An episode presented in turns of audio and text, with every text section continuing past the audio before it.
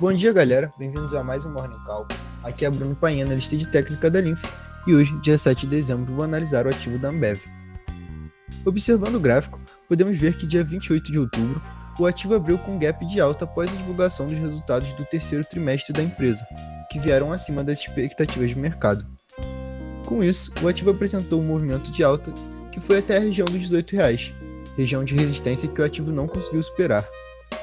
Após não conseguir romper a resistência, o ativo apresentou uma correção e fechou o gap dos 15,71, dando oportunidade para entrada no ativo, pois o gap de alta deixou um suporte nessa região. A ideia de compra é reforçada pelo RSI estocástico, que no momento se encontra em sobrevendido.